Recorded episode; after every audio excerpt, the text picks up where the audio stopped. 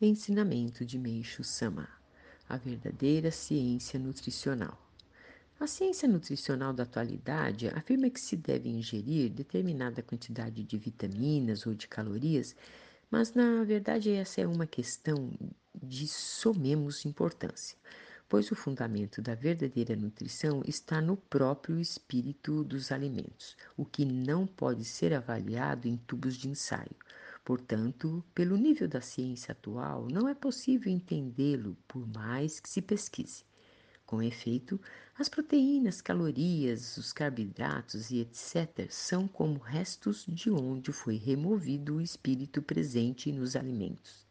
O homem se movimenta por ser constituído de espírito e corpo. Por essa razão, ele necessita nutrir-se em ambos os aspectos, espiritual e material.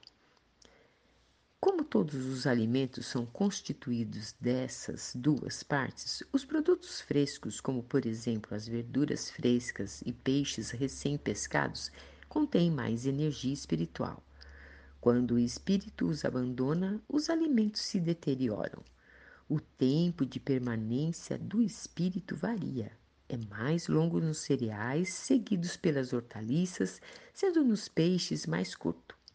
Isso é fácil de se sentir observando-se o tempo de conservação natural desses produtos. Logo, quanto mais fresco o alimento, mais espírito ele contém.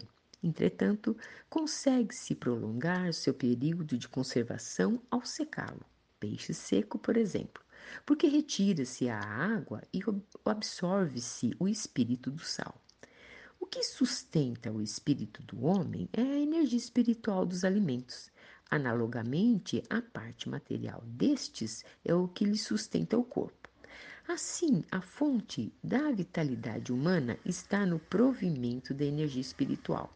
Consequentemente, a força e fraqueza do corpo relacionam-se com o seu maior ou menor provimento.